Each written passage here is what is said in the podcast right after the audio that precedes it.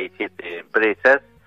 Eh, es la primera de las nacionales, de las que tienen capital argentino, la más grande, eh, hasta que cayó en desgracia en diciembre de 2019. Eh, había exportado el año pasado cerca de 10 millones de toneladas de granos y subproductos. Cuando yo digo subproductos, digo básicamente la harina de soja y el aceite de soja. La soja es un poroto, se pasa por una prensa, se le echan solventes y de ahí se sacan esos dos subproductos. El, harina de soja es el que exportamos a Europa, a China, a todos lados para, alimentación animal y el aceite de soja se, usa mucho en toda la industria alimenticia.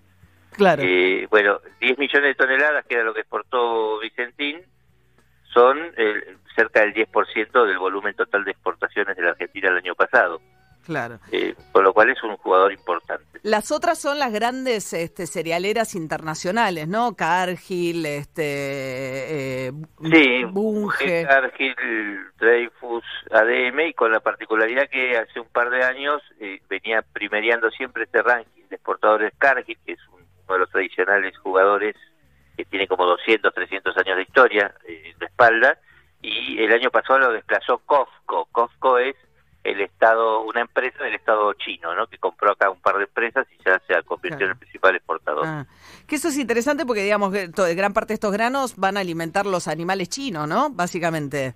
Sí, bueno, eh, China es nuestro principal importador de harina de soja, de soja en, grano, eh, y, y, bueno, claro, el destino que tiene allí ese subproducto es la alimentación animal, básicamente, para la producción de carne. Claro, claro. O sea, eh, entonces, esto como para entender más o menos a qué se dedica, ¿no? Y, y Vicentín me lo describían, no sé si es correcto, como en realidad, que la, la, más allá de otras actividades que enseguida vamos a charlar, pero como una intermediaria entre los productores y los que eh, compran esos granos o esos subproductos, los que estás hablando, Matías, en Europa o en China, digamos. Es eh, una especie de trader, un pasamanos entre productores y el destino de esos granos.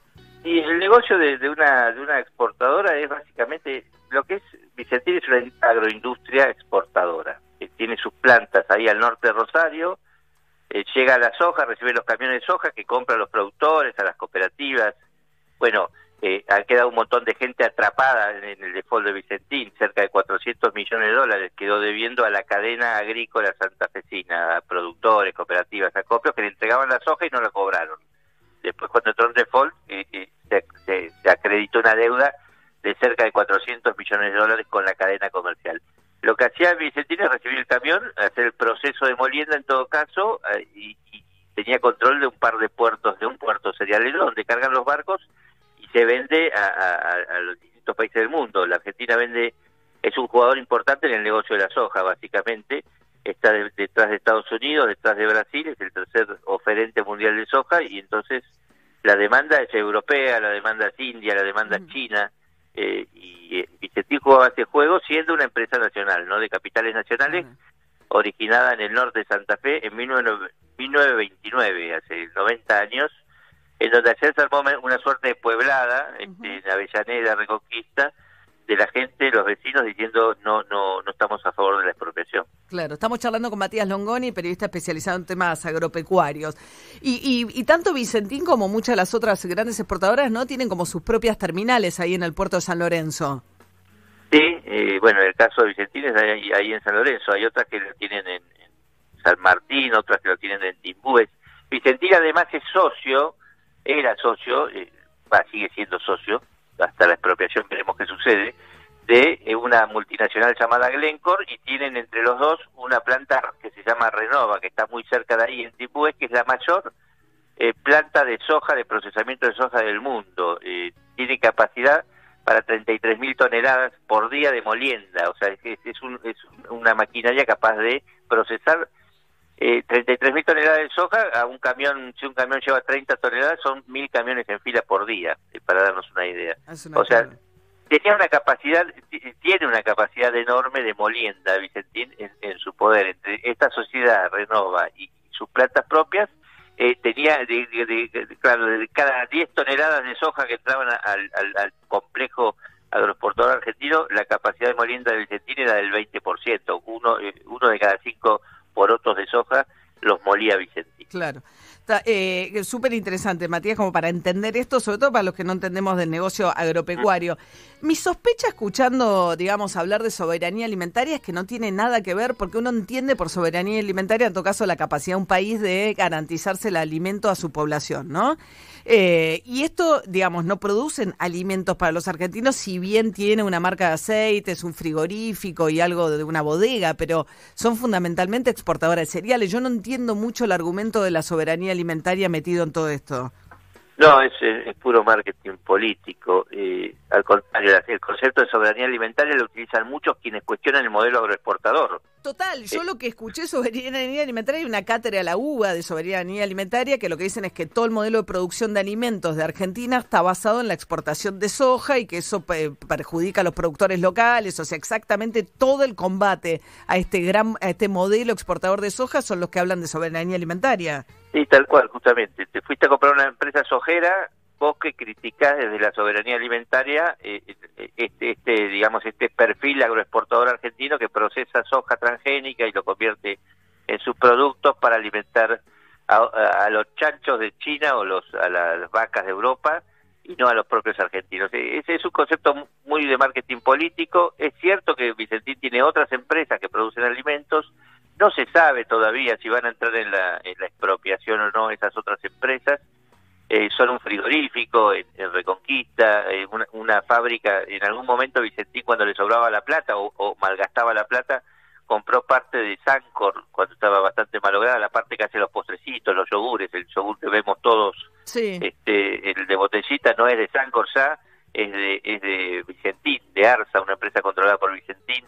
Eh, tiene una bodega en Mendoza, tiene una fábrica de jugos en San Juan, o sea, tiene una serie de intereses en distintos sectores que, bueno, vos podrías decir, bueno, están, están así apuntando a formar un pool de la, eh, capaz de producir alimentos para luchar por la soberanía alimentaria, pero la verdad que ni siquiera se sabe todavía si esas empresas van a ser expropiadas. Cuando ya le preguntaron esto a Alberto Fernández, eh, que en la conferencia dio a entender que se...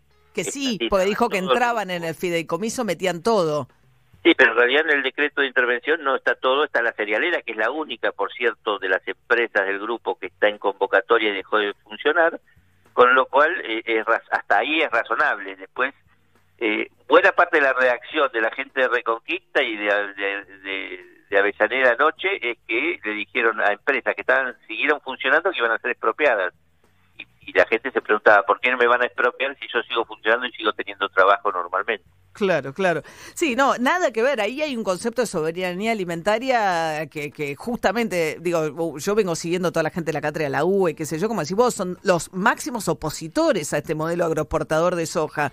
Y de repente ven utilizar el concepto de soberanía alimentaria que para nosotros no tiene nada que ver con los alimentos que nosotros consumimos. El argumento Culfa, yo ayer lo escuché a Matías Culfas, el ministro de Producción, va por otro lado, que en todo caso, digo, se puede discutir si va a pasar eso o no, pero es mucho más razonable vincular con eso una expropiación de Vicentín, que es tener una empresa testigo que te intervenga en la liquidación de divisas, porque el tema de estas cerealeras agroexportadoras es que manejan los dólares, entonces te presionan mucho y te mueven mucho el tipo de cambio, digamos, finalmente terminan siendo eh, las grandes este, eh, operadoras del mercado de cambio, porque si liquidan o no liquidan divisas, termina generando no este, la presión sobre el mercado de cambio, fundamentalmente. claro, lo que puede suceder es, eh, es como buenos argumentos en todo caso del oficialismo podría ser este de las divisas, eh, digamos, no no no tener una empresa así eh, nacional controlada eh, te permitiría en todo caso acelerar la liquidación de divisas. Es, es hay que verlo eso, porque en, principio es cierto que las empresas agrícolas son importantísimas en términos de generación de dólares. uno de cada tres dólares que entran a la Argentina por exportaciones van digo, los traen este, estas empresas, a veces uno cada a, a veces eh, cuatro de diez, o sea, el 30, el 30, 35% de las exportaciones de piso son de este sector. Ahora, eh, ¿cuándo traen los dólares estas empresas? Cuando tienen que comprarle la cosecha a los chacareros, a los productores.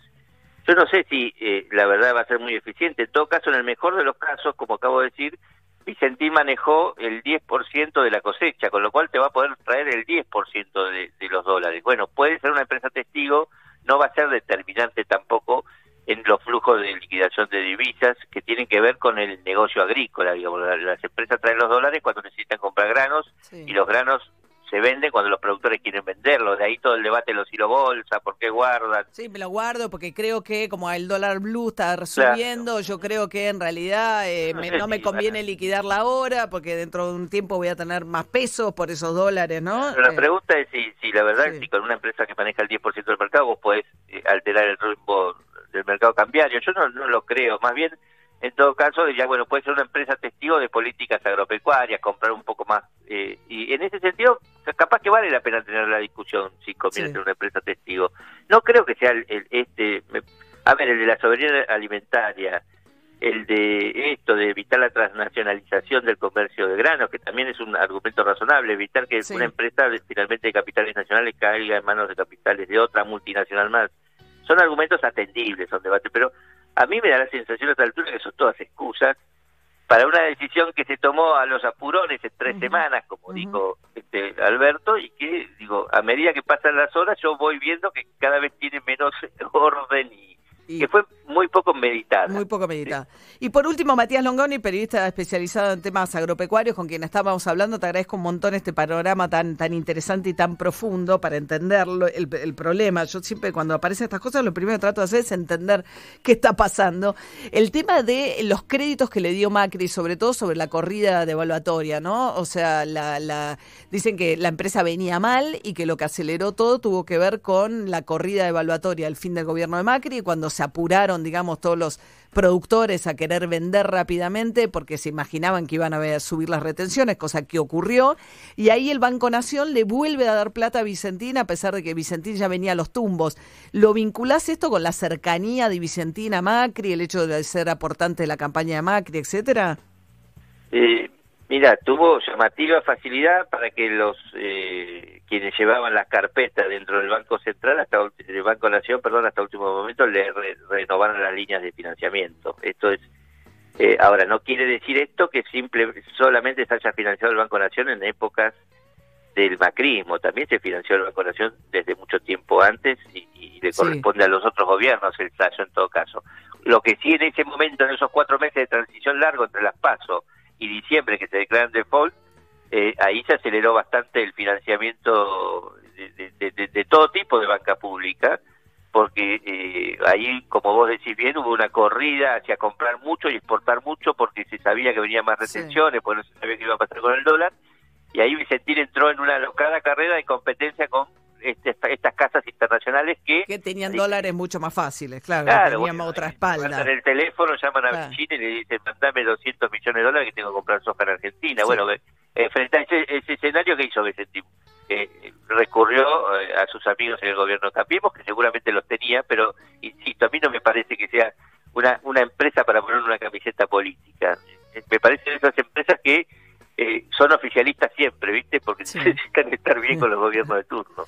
Matías Longoni, periodista especializado en temas agropecuarios, súper claro. Matías, te agradezco muchísimo. Un beso grande. Un beso grande. ¿Recomendamos tus redes sociales, Matías? Bueno, arroba Matías Longoni, Twitter y, bichosdecampo.com para los que quieran ver el periodismo agropecuario. Exacto, periodismo agropecuario hecho súper interesante. Muchas veces el periodismo agropecuario escribe para sí mismo y entienden solo los del campo. Creo que una de las cosas que tiene Matías es que permite que entendamos todos de qué están hablando cuando se habla del periodismo agropecuario. Así que bichosdecampo.com. Muchas gracias, María. Gracias a vos, Matías. Chau, chau. Chau, chau. 15 minutos para las 8 de la mañana. Integrity Seguros te ofrece una gran variedad de coberturas, seguros de auto, moto, comercio, consorcio, hogar y caución, hasta seguro transporte de mercaderías. Integrity tiene una solución para cada necesidad y sigue trabajando online para tu protección. Contacta a tu productor, asesor de seguros y conoce más de Integrity Seguros esto es Billie Eilish, la The Bad Guy. Quédate en casa. Somos Metro y estamos con vos.